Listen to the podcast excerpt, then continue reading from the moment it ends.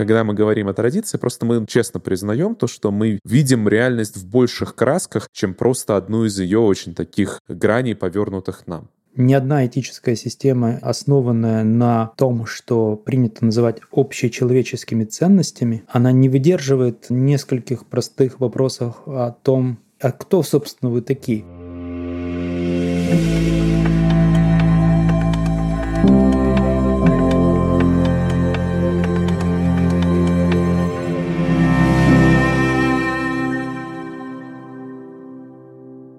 Здравствуйте, друзья! В эфире выпуск уже ближе к совершению, один из последних выпусков первого сезона подкаста «В поисках смысла». Меня зовут Евгений Голуб, и мой соавтор подкаста, мой собеседник Павел Щелин, политический философ. Здравствуйте, уважаемые слушатели. Приветствую вас на, я скажу, одном из крайних выпусков нашего подкаста. Хотя действительно, первый сезон мы действительно завершаем, приближаемся к этому. И да, надеюсь, сегодняшняя беседа доставит вам достаточную почву для того, чтобы вы о чем-то для себя новом задумались и промыслили. Итак, уже несколько выпусков мы опубликовали, и начинает к нам приходить отзывы обратная связь от э, людей, которые слушают наши выпуски, от тех, кто вовлечены в подготовку выпусков. И в целом есть один вопрос, который я хотел бы сейчас обсудить. Этот вопрос от наших слушателей. Звучит он примерно так. Так что, ребята, вы одни из тех, кто последние тысячи лет постоянно сокрушается по поводу того, что раньше это было лучше, а сейчас вообще никуда. Тех, кто строит всякие апокалиптические прогнозы, вселяют в сердца и умы слушателей пессимизм и отчаяние. Вы те, кто призывает перемотать перемотать обратно историю, начать обратно всем вернуться в храмы, вот в эту церковь, которая, по мнению многих, уже скомпрометировала себя навсегда. Что это вы такое говорите?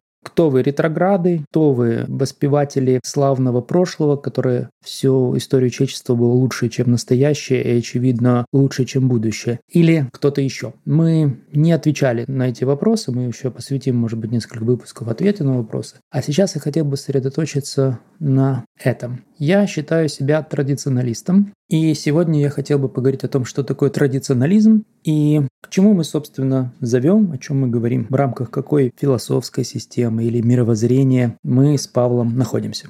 Здравствуйте, я тоже традиционалист что не будет открытием для тех людей, которые следят за моей публичной деятельностью. И действительно, я сегодня в нашем формате попытаюсь в диалоге показать некоторые ключевые сущностные элементы консерватизма, которые сохраняются из эпохи в эпоху. Если говорить совсем одним предложением, одной фразой, то традиционализм — это ставка на вечное. На вечное в реальности, на вечное в человеке, на вечное в мире.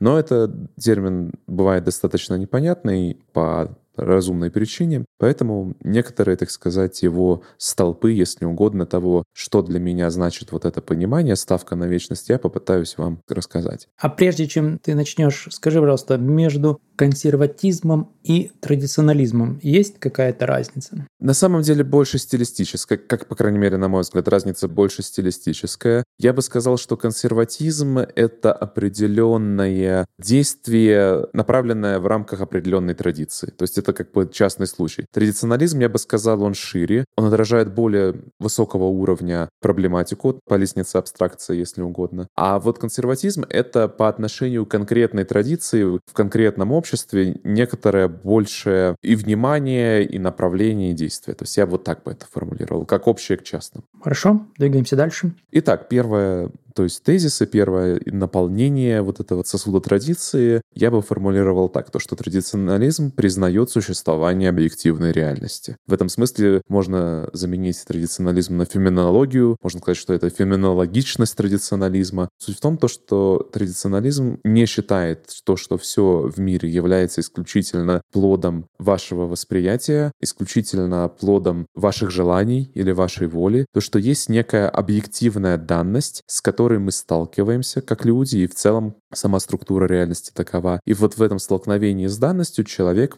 соответственно, может делать тот или иной выбор, может взаимодействовать с ней различными образами, но первичное — это именно существование некой объективной феноменов. Неожиданное начало, потому что я всегда считал, А разве существование объективной реальности это не есть исходный постулат научной картины мира? Это чем-то отличается от, э, скажем, взглядов атеистов, ученых. Здесь традиционализм и саентизм, они сходятся или это видимое схождение? Это видимое схождение, по крайней мере, на мой взгляд. Насчет ученых мы поговорим дальше, в чем есть принципиальная разница. А вот насчет атеистов, боюсь, нет, потому что в фундаментальной картине мира атеистов они могут говорить о том, то, что они признают объективную реальность, но при реальном взаимодействии, при реальной работе мы увидим то, что э, любая объективность реальности та, заканчивается там, где начинаются их желания или начинается их воля, вот в таком ницшанском смысле. Вся картина объективности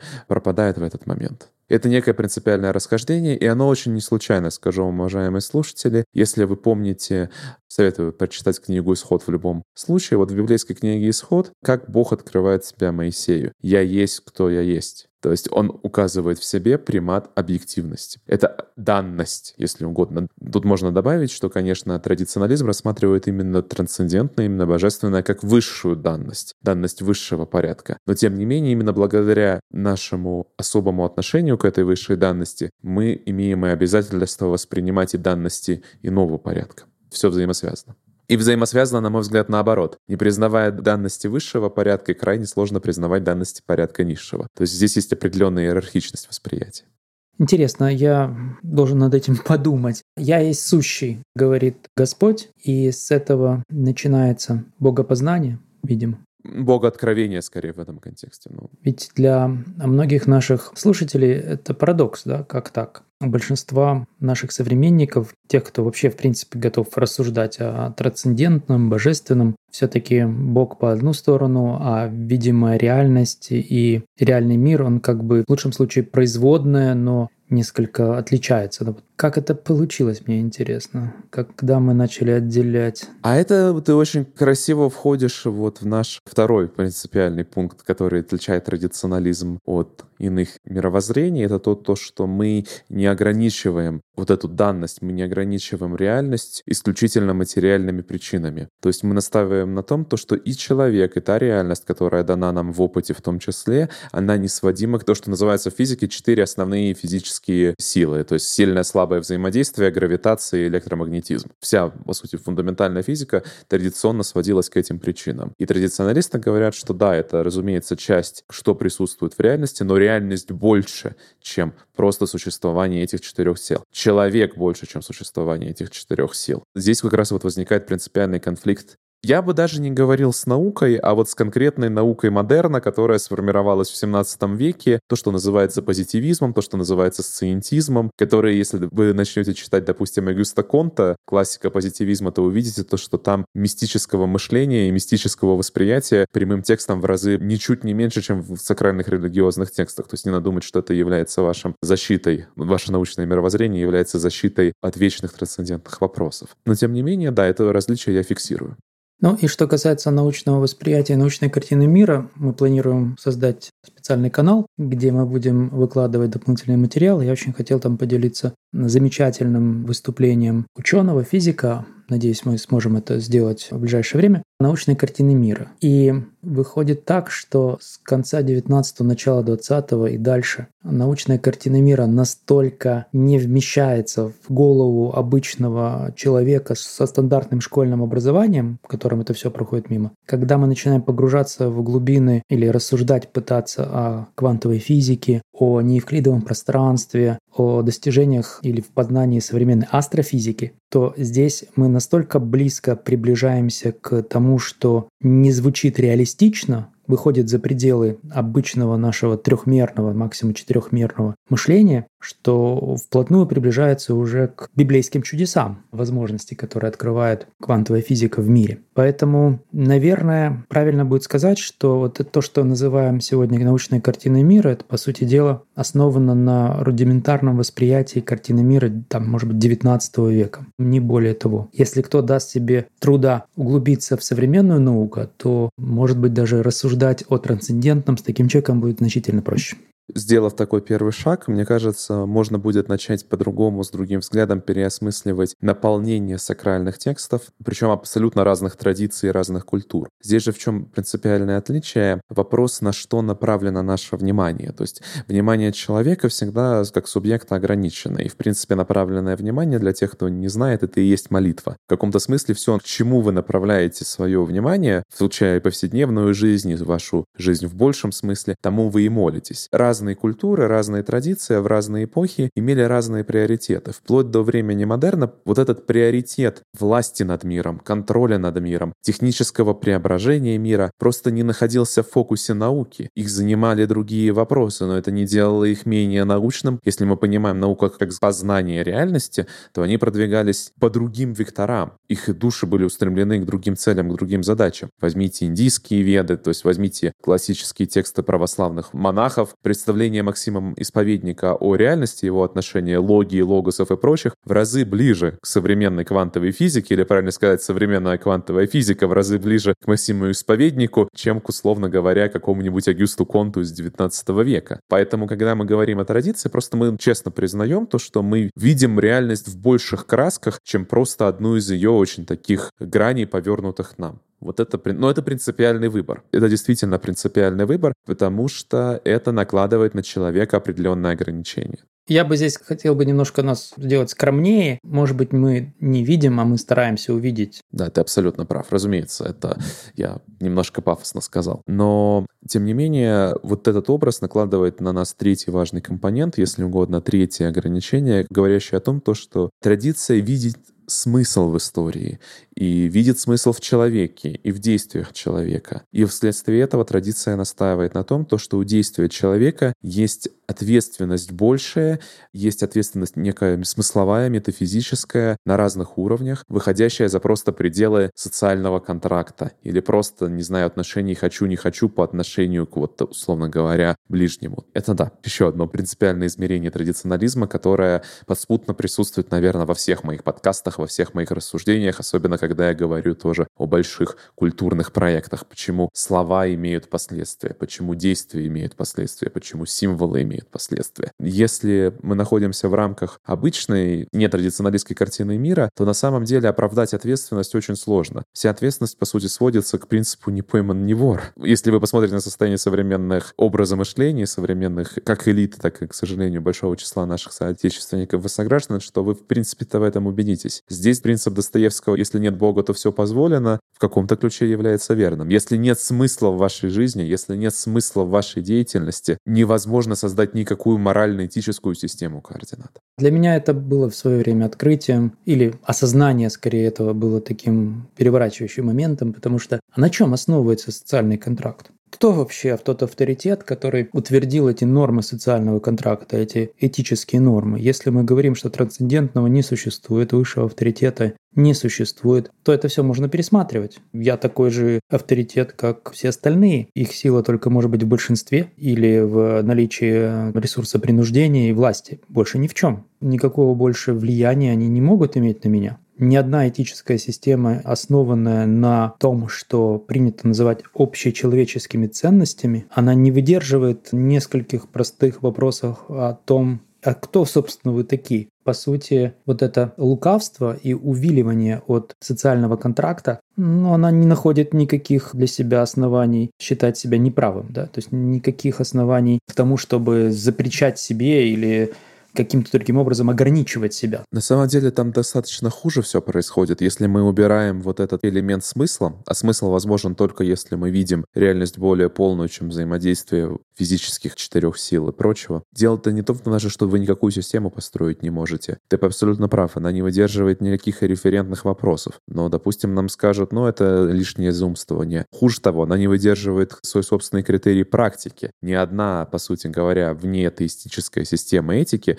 мне смысловая система этики не способна поддержать саму себя. То есть она своим собственным адептам не способна в массе своей дать достаточного основания для социального взаимодействия. И вот очень хорошая привел фразу, которая у любого традиционалиста вызывает такое достаточно сильное раздражение — общечеловеческие ценности. Их нет, в том-то и проблема. В той мере, какой они есть, они не атеистические ценности. И в этом смысле получается, что весь проект атеистического гуманизма, потому что есть теистический гуманизм, не надо путать, вот весь проект атеистического гуманизма является не более чем паразитом. Он является паразитом, он использует этические нормы, принципы, традиции, которые созданы до Нико, и думает, что они могут существовать сами по себе в отрыве от своего собственного сакрального источника. И потом удивляется, почему это со временем приводит ситуацию к саморазрушению. К сожалению, нам достаточно посмотреть на последние вот 60 лет, да, в основном цивилизации в широком смысле западной, ну, мы модерном поражены в большей степени, чтобы увидеть, как оно происходит. Как только убирается сакральное основание, все ваши рациональные индивиды, все ваши разумные самоограничения вылетают в окно.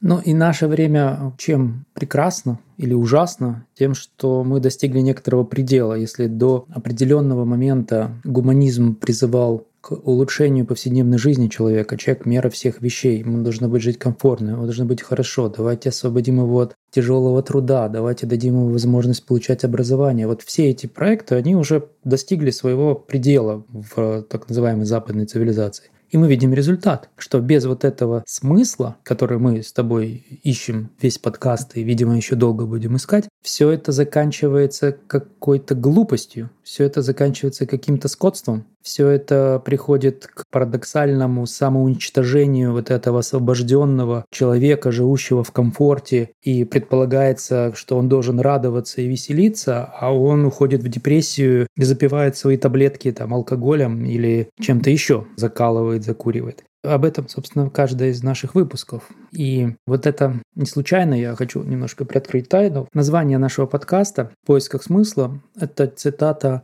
книги Виктора Франкла «Человек в поисках смысла». То, что воодушевляло и оживляло и давало надежду человеку в экстремальных тяжелых условиях концлагеря в нацистской Германии, то, что стало потом логотерапией, все время произвело на очень сильное впечатление. И вот даже лого этого нашего подкаста, оно взято из обложки книги, которую я читал 25 лет назад. Я считаю и хочу узнать у тебя, Испытываешь ли ты, как и я, вот эту тоску по смыслу? На мой взгляд, если мы возьмем все глубокие художественные произведения последнего времени особенности, то там какая-то звенящая тоска. Если мы не назовем это тоской по трансцендентному, тоской по божественному, то это тоска по смыслу, которая, как кажется, вне трансцендентного обрести невозможно. Ну, я так скажу. Я ее ощущаю в культуре. То есть, давай прям, прям так скажу. Потому что, ну, не секрет для наших слушателей то, что я являюсь православным христианином, поэтому свой смысл у меня есть. Поэтому ощущать это я ощущаю именно скорее опосредованно. Я наблюдаю это по полной программе в культуре. И, собственно, это являлось одним из желаний начать такого рода беседы именно с тобой, чтобы в формате диалога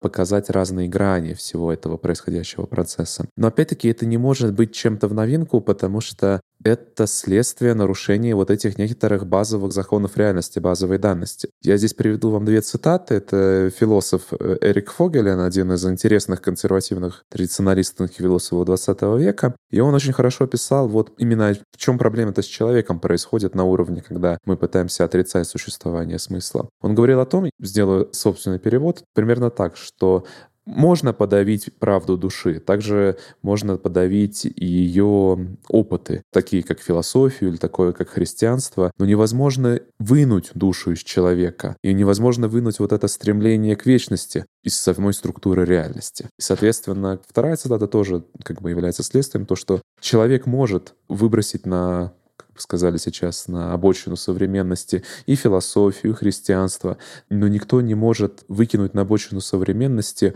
опыт вечности, что является частью природы человека. Это к вопросу о то, что я говорил на втором пункте, то, что реальность больше, чем это. Это сама часть нашей природы. Смысл заложен в нашу природу. Если вот в природу не просто физическую, а вот в природу в таком аристотельянском смысле. Часть природы человека — это именно поиск смысла, взаимодействие с смыслом. То, что в Библии называется «власть давать имена», том числе, это наша природа. И поэтому, конечно, когда культура всеми силами пытается эту человеческую потребность, эту человеческую нужду отрицать, когда она пытается всеми силами ему сказать «ты творец своего собственного смысла», то вместо освобождения человека она делает его предельно одиноким. Сделав его предельно одиноким, она запускает цикл саморазрушения, о чем Франкл очень хорошо писал в своей книге в том числе. После такого рода размышлений хочется спросить, где же выход? В охранительстве, в защите традиции, защите ритуала? Все ли консерваторы одинаково полезны? Вот Трамп тоже у нас консерватор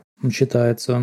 Как искать или где искать путеводную звезду? Разницу между охранительством и консерватизмом, на мой взгляд, лучше всего сформулировал философ Николай Бердяев. Я зачитаю длинную цитату, потому что лучше него, на мой взгляд, на эту тему никто не сказал. В христианстве утверждается предвечная связь отца и сына. Сын рождается от отца, но нарушение этой связи может идти с двух сторон, может иметь два противоположных источника. Когда консерватизм отрицает творчество новой жизни, когда он задерживает движение жизни и представляет силу лишь инерции косности, он также разрывает отчую сыновью ипостась. Он утверждает отца без сына, отца нерождающего. Отцы, восставшие на творческую, а не разрушительную жизнь сыновей, воздвигающие гонения на всякую динамику сыновей жизни, также разрушают единство божественной троичности, как и сыновья, революционно порывающие всякую связь с отцами, истребляющие прошлое. Они становятся мегасителями духа, и поэтому начало консервативное не может быть единственным, отвлеченным началом.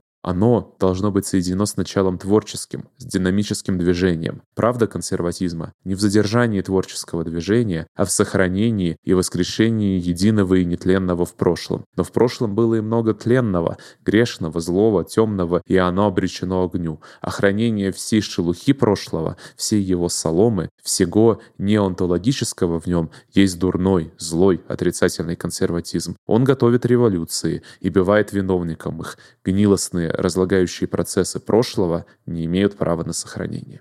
Что можно добавить к Бердяеву? Эта фраза, она льется, видимо, как некое откровение, которое было у автора.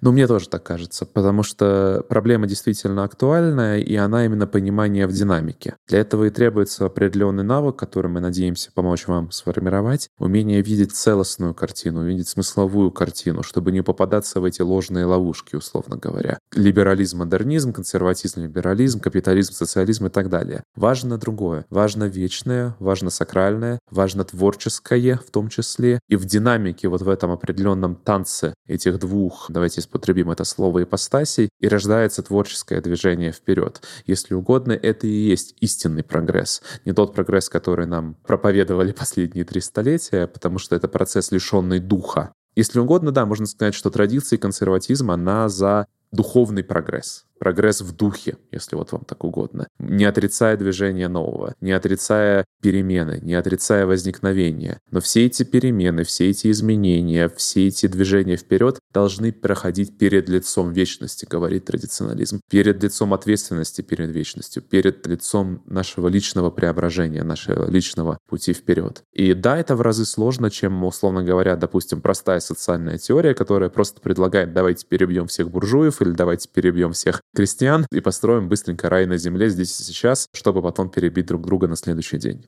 Ну, ты упомянул немножечко о наших, как заглянул в будущее. Мы планируем весь второй сезон посвятить именно вот этим поискам или развитию умения различать. Будем различать сами и предлагать различать сущности нашим слушателям. Нам будет очень интересно узнать, что вы думаете по поводу высказанного сегодня. Не слишком ли мы вас запугали теистическими и трансцендентными вещами или ссылками на это. С песни слов не выкинешь. Как не обходи, фигура умолчания все равно когда-то нужно называть это своим именем, как это в свое время Господь назвал Моисея. А на этом сегодня все. В этом сезоне мы планируем еще два выпуска. В следующем выпуске мы поговорим или больше постараемся ответить на ваши вопросы. В заключительной части подведем итог и поговорим о том, что мы планируем делать дальше. Спасибо вам за внимание, спасибо, Павел. До встречи.